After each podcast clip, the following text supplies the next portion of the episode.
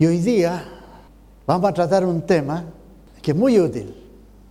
Y ya el Señor de una semana me estaba hablando de esto. ¿Cómo encontrar la perfecta voluntad de Dios? Porque a veces a uno como pastor también después llega gente a conversar con uno y dice, pastor, si hubiera sabido, jamás lo hubiera hecho. Gente que dice, pero, oh, ¿cómo pude cometer tan gran error? Bueno, el, si hubiera sabido, el Señor quiere que uno lo sepa. Antes de. Porque Dios tiene un plan perfecto para la vida de cada uno de ustedes. Un plan perfecto. Y es privilegio de nosotros conocer ese plan, poder entrar en lo que es la perfecta voluntad de Dios y que la vida sea una vida plena, de gozo, una vida abundante, como promete Jesucristo. Para eso tenemos que conocer cuál es la voluntad de Dios. Así que vamos a tratar este tema. ¿Les parece? ¿Sí? Ayer, nunca lo había hecho esto eh, mucho, eh, porque generalmente uso internet para, para escribir y para correo. Pero me metí a la página web de la NASA, porque realmente algunas de, las cosas que se han hecho en estos últimos años y que se están haciendo en programas espaciales son asombrosas. Realmente cosas maravillosas que están ocurriendo. ¿ah? Y entendiendo uno que vivimos en una época profética que la Biblia llama los últimos tiempos. Y hay profecías de 3.000 años, 3.500 años de antigüedad algunas, que tienen que ver con esta época. Y particularmente el profeta Daniel, en el capítulo 12, versículo 4, si ustedes eh, quieren ver, una profecía para estos tiempos, tiene como 3.000 años de antigüedad esta, escribe Daniel, le dice Dios a él, pero tú Daniel cierra las palabras y sella el libro hasta el tiempo del fin. Esos son los últimos tiempos. Muchos correrán de aquí para allá. Y esa es una característica de esta época. Muchos corren de aquí para allá. Y la ciencia se aumentará, o algunas traducciones ponen, y la ciencia se multiplicará. Y eso es una característica de los últimos 120, 130 años. Realmente nunca ha habido un avance tan grande en toda la historia de la humanidad como ha habido en estos últimos 120 o 130 años notable. Entonces, como uno sabe que estamos en estos tiempos, me interesa ver qué es lo que está haciendo la NASA. Y hay un proyecto que yo encuentro que es fascinante por, por la calidad de, información que entrega. Eh, no sé si ustedes han leído de la sonda Cassini-Huygens, que fue enviada a Saturno para que una parte de la nave se eh, quedó orbitando Saturno y tomó una foto pero asombrosa, asombrosa. La belleza de Saturno, los anillos, las lunas que tiene. Bueno, y una parte de la nave, que es la sonda Huygens, se desprendió en el año 2004, me parece, y se acercó a la luna más grande que tiene Saturno, que se llama Titán, que es muy parecida en dimensiones y en geografía a la Tierra. Entonces existía mucho interés de los científicos para ver si hay agua en Titán. Entonces enviaron esta sonda con un paracaídas y cayó. Y a medida que iba bajando, iba tomando fotografías realmente espectaculares. Incluso ayer yo me metí porque había un icono que decía, si usted aprieta aquí, puede escuchar el sonido, igual como si usted hubiera ido en la nave, ¿cuál es el sonido que se escuchaba del viento de Titán? Apreté. ¡Qué privilegio! ¡Qué maravilla los tiempos estos en que vivimos! Que uno puede escuchar algo así. Así que escuchaba. Una cosa así. Eso era todo. Duraba un minuto. ¿Ah? Y después empezar a ver las fotos. Todas las fotos que es algo espectacular. Y aparecía un, compuesto de fotos que había tomado desde 8 kilómetros de altura, o sea, 8.000 metros. Y era, se veía unas montañas, unos valles, y era como una planicie, eh, y era como ver casi una foto así de, la tierra, ¿ah? de naturaleza. Precioso, precioso. Así que ahí pensaba yo, qué, qué maravilla esto que hay en el cosmos. Lo que han revelado estos telescopios, el Hubble y los nuevos telescopios que hay, algunos de los mejores del mundo están aquí en el norte de Chile. ¿ah?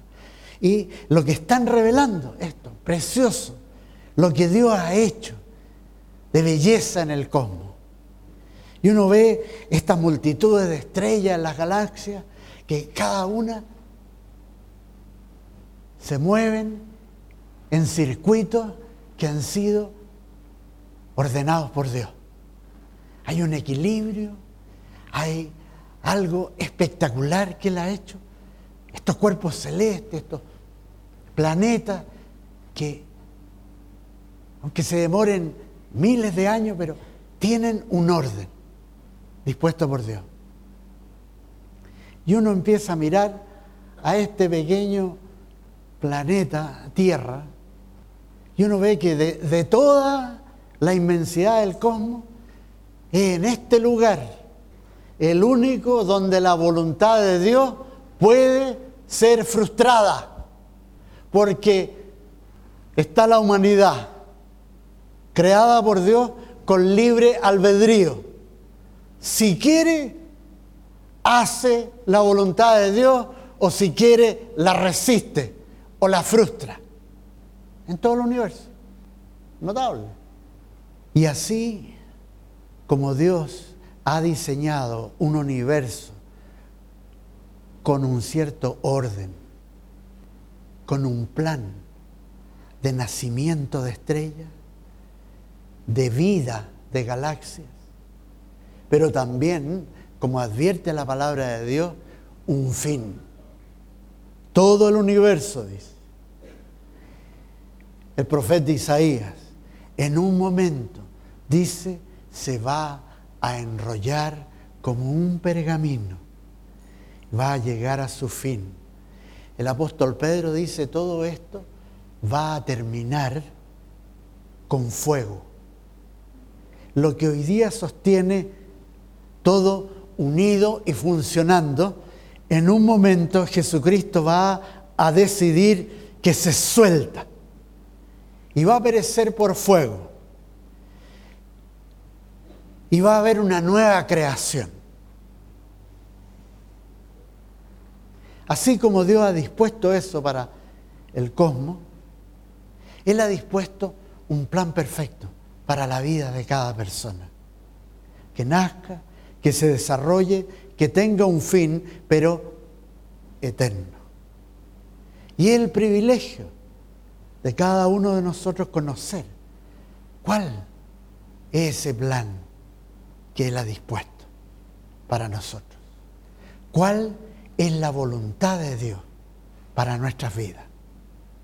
A través de la riqueza que hay en la palabra de Dios, nosotros podemos ir aprendiendo de a poco cómo descubrir, cómo Dios revela su voluntad para que nosotros podamos no solo escucharla, sino que también Él nos enseña cómo ponerla en práctica, para que recibamos los beneficios grandes de caminar en ese plan perfecto y no tener una vida de frustración, de futilidad y plagada de muchos quebrantos y dolores. A veces la palabra de Dios nos enseña que su voluntad es revelada por medio de circunstancias que enfrentamos en la vida. La intervención de lo que se llama la divina providencia. Otras veces, como esa voluntad es revelada directamente por la palabra de Dios.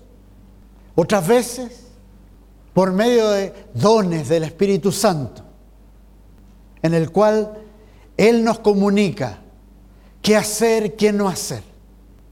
Incluso las escrituras contienen ejemplos asombrosos de profecías, de visiones, de sueños, que revelaron a hombres y a mujeres de Dios la perfecta voluntad, para hombres, para mujeres, para niños.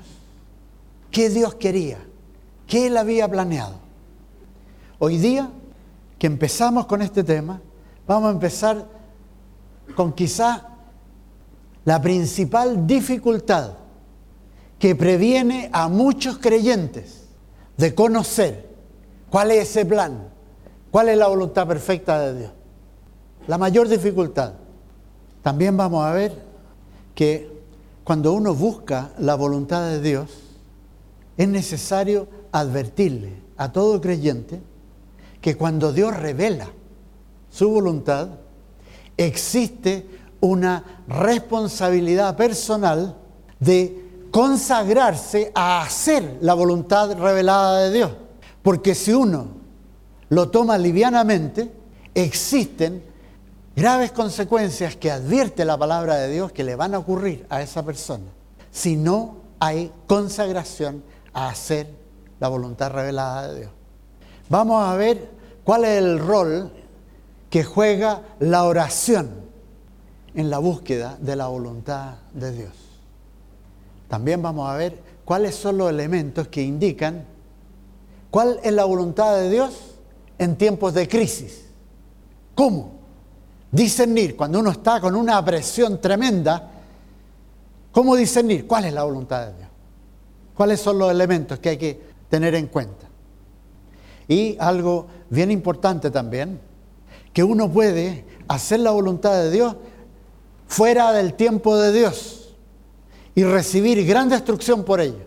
Hay que saber discernir la voluntad de Dios y cuál es el tiempo de moverse en esa voluntad. ¿Cuál es el tiempo? Yo me acuerdo en la época en que el Señor nos iba a traer de vuelta a Chile, y buscándolo, buscándolo, Él me reveló, me reveló el mes, el año y el día. No antes, no después. A Dios gracias la escuché y nos movimos en el tiempo perfecto de Dios. Este es un tópico trascendente. Cómo tener una vida plena con el Señor. La única vida de gozo y satisfacción a medida que van pasando los años uno aprecia el haber tomado decisiones, el vivir en la voluntad de Dios. Anoten esta escritura. La vimos el domingo pasado. Anótenla. Primera de Juan 2, 17. Primera de Juan 2, 17.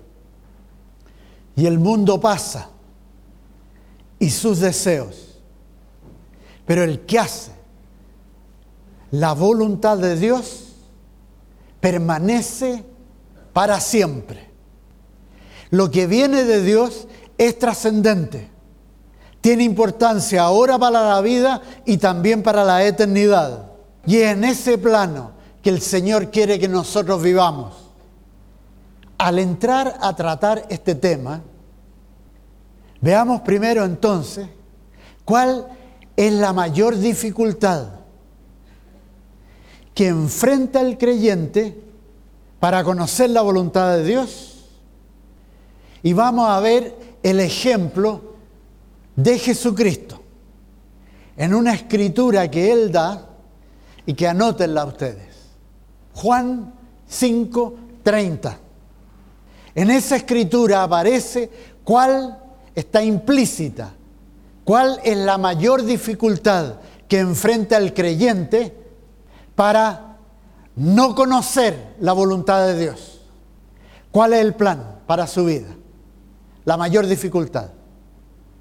Aparece en Juan 5:30. Leámosla. Dice Jesucristo, no puedo yo hacer nada por mí mismo. Obviamente, no estamos hablando de temas banales de qué hacer o no hacer. No estamos hablando de las pequeñeces de la, de la vida, sino que estamos hablando de las cosas importantes, las decisiones que realmente pueden guiar el curso de nuestra vida, de que entremos o no entremos en el plan de Dios de que vivamos en lo trascendente o no. Y nosotros sabemos, así como Jesucristo nos dice, nada ustedes pueden hacer sin mí, el ejemplo de Él está aquí. No puedo yo hacer nada por sí mismo. Según oigo, así juzgo. O sea, ahí está la voluntad. ¿Qué hacer o no hacer? Ahí juzgo. Y mi juicio es justo. Porque no busco mi voluntad, sino la voluntad del que me envió, la del Padre. Ahí está el ejemplo de Jesucristo. En contraste a lo que Él usó como principio, en contraste a eso, mucha gente tiene dificultad para conocer la voluntad de Dios en temas trascendentes porque, y esta es la gran dificultad, porque a priori han decidido hacer su propia voluntad. No la voluntad de Dios, sino que hacer su propia voluntad. Y pueden hacer el ejercicio de que si yo soy cristiano, que si yo escucho, que leo la palabra de Dios, que si yo busco a Dios, pero en realidad en el corazón, en lo profundo, es un ejercicio religioso porque ellos a priori, independientemente de lo que Dios diga, ellos ya han decidido en su corazón hacer lo que ellos quieren. Gran error. No buscan a Dios con imparcialidad, sino que ya están inclinados en el corazón a hacer lo que ellos consideran conveniente. Nosotros vemos en Jesucristo, están todos los elementos en Él que demuestran que existía dependencia de Jesucristo, de su Padre Celestial. Dependencia. El cristiano que comete este gran error mencionado, es la persona que es independiente de lo que Dios dice.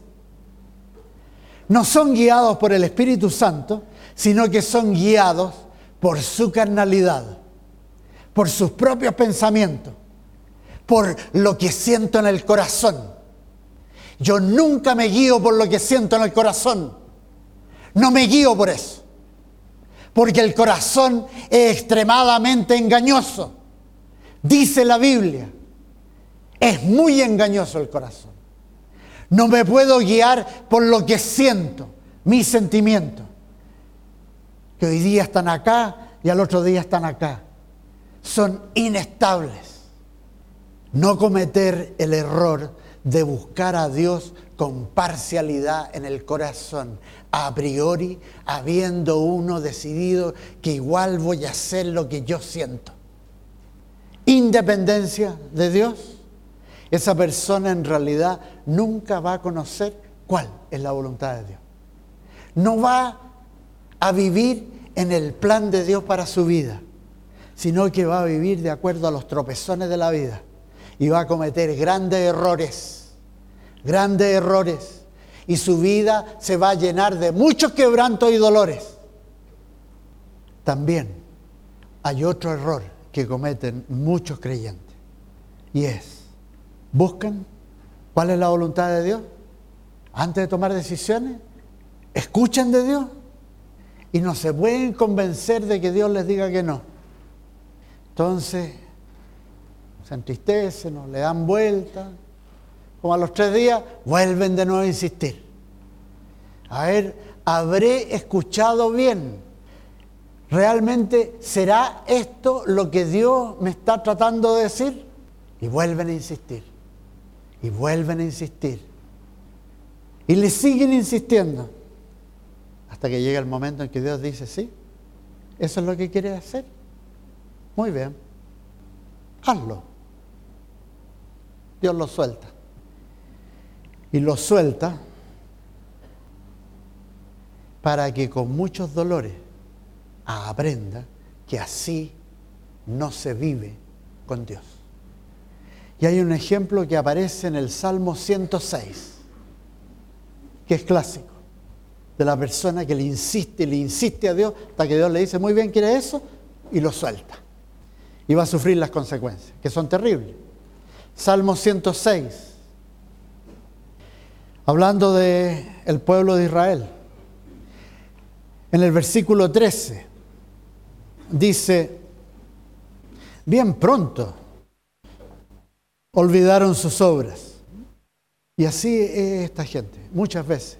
A pesar que Dios los sacó de la destrucción, que les dio una nueva vida, que les da oportunidades, que le ha abierto puertas, que ha hecho cosas increíbles, bien pronto se olvidaron de eso no esperaron su consejo. Se entregaron a un deseo desordenado en el desierto, fuera del orden de Dios. Y tentaron a Dios en la soledad. ¡Hoy cómo era Egipto! ¡Hoy allá sí que había carne! Aquí estamos en este desierto, no hay más que este maná. Tentaron a Dios en la soledad y Él les dio lo que pidieron. Quieren carne. ¿No les gusta el maná? ¿Quieren carne? Muy bien. Y les envió multitudes de aves que caían muertas a los pies de ellos. Les dio lo que pidieron. Más envió mortandad sobre ellos. Empezaron a morir con la carne en la boca.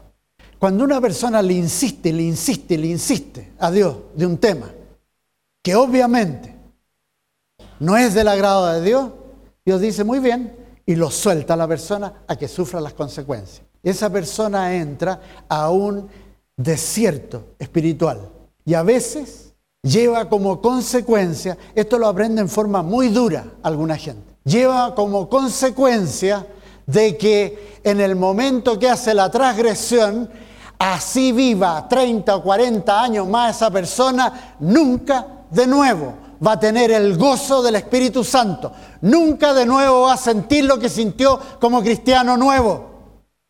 Va a vivir de ahí adelante en un desierto espiritual. Y es terrible, terrible eso. No es un tema menor para Dios. Entonces, cuando uno entra a querer saber cuál es el plan de Dios para la vida, ¿qué hacer, Señor? ¿Cuál es tu voluntad? Uno tiene que entrar con un corazón imparcial, que se haga tu voluntad, no la mía. Nada de agendas propias con Dios. Lo que tú quieras, Señor.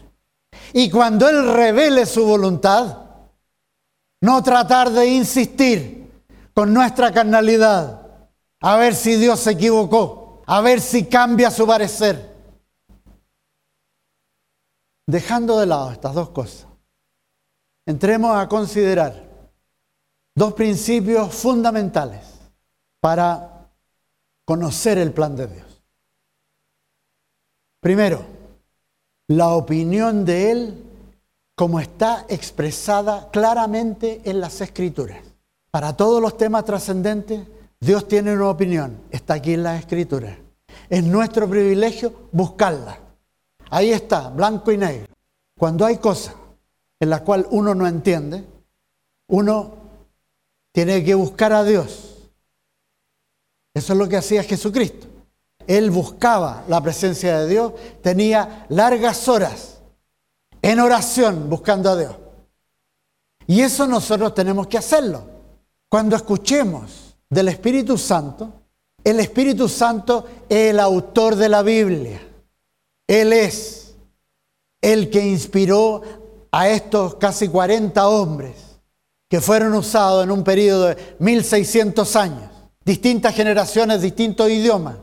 Él inspiró a esos hombres para que escribieran de un tema, la redención de la humanidad por parte de Dios. Y el Espíritu Santo que inspiró la Biblia, obviamente cuando Él habla al creyente, lo que Él habla concuerda con lo que Él ha dicho. No se contradice. Dos principios. La mayoría de los temas trascendentes están aquí contestados en blanco y negro. Es nuestro privilegio buscarlo. Y cuando buscamos, el Espíritu Santo concuerda con lo que ha dicho. Dos principios fundamentales.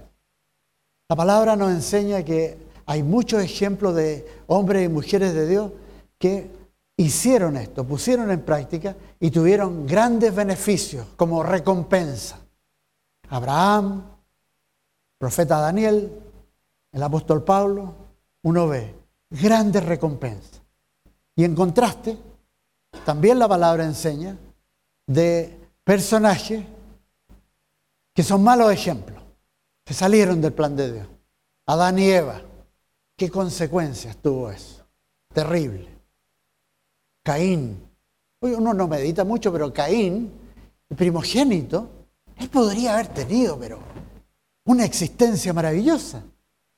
Podría haber sido como Abraham, heredero de todas las promesas. Imagínense el favor de Dios. Y sin embargo, una vida terrible. Balaam, la nación de Israel, el rey Saúl. Malo ejemplo. No atendieron la voz de Dios, la tomaron livianamente y sufrieron graves consecuencias. Complejo este tema. ¿eh? ¿Cómo resolver el conflicto de la voluntad propia? ¿Cómo podemos evitar que prosperen en nuestro corazón los deseos desordenados que tantas veces nos hacen cometer grandes errores. ¿Cómo evitar eso? Las respuestas a ese tipo de preguntas no son tan difíciles de encontrar. Las decisiones de la vida están gobernadas en una gran medida por las motivaciones del corazón. ¿Qué nos motiva? La motivación de Jesucristo era hacer lo que le agradaba al Padre Celestial. Esa era la motivación la motivación de Abraham, la motivación de Daniel, la motivación del apóstol Pablo, agradar a Dios. Si uno como creyente mantiene la visión de que Dios me ha puesto en esta vida para hacer bendición. Él quiere a través de nuestra vida poder tocar a otras personas con bendición. Me ha puesto en esta vida para ser aquellos que dan, no que retienen, aquellos que bendicen, que alientan, que entregan amor. Aunque uno pueda tener pruebas, pueda tener tentaciones, pero eso es pasajero y no son nada, por más que el mundo tenga su brillo y todo, pero no es nada comparado con lo que yo voy a recibir de parte de Jesucristo. Quiero hoy día terminar con esto que uno ve cuál es la visión de vida que tenía el apóstol Pablo. En Filipenses capítulo 3. Y esto es lo que a uno lo hace o andar en la voluntad de Dios o no. Tener esta visión de que estamos en algo trascendente, que Dios se agrada Yo quiero que Él se agrade, que eso motive a mi corazón, que Él esté agradado. Y sé de que una vida así tiene gran recompensa, aunque haya pruebas y tribulaciones, pero en realidad uno va de menos a más, siempre. Y aunque las tribulaciones traten de tirarnos abajo, somos corchos, salimos a flote. Y el Señor de alguna forma nos llena de gozo. Es notable, es notable, es un milagro. Por eso que somos milagros, somos milagros. No se dejen apanucar por las adversidades. ¿Conocían ese verbo? Apanucarse. No sé exactamente qué significa, pero el apóstol Pablo ¿eh? dice en el versículo 13, hermanos, yo mismo no pretendo haberlo ya alcanzado, pero una cosa hago, olvidando ciertamente lo que queda atrás y extendiéndome a lo que está delante, prosigo a la meta, al premio del supremo llamamiento de Dios en Cristo Jesús. Esa era la visión, la motivación. Él sabía que hay gran recompensa en seguir al Señor. Aunque a Él le costó la vida, pero imagínense ustedes cómo fue cuando el apóstol muere en Roma, martirizado. Imagínense cómo fue la entrada de Pablo en el cielo. Piensen a veces.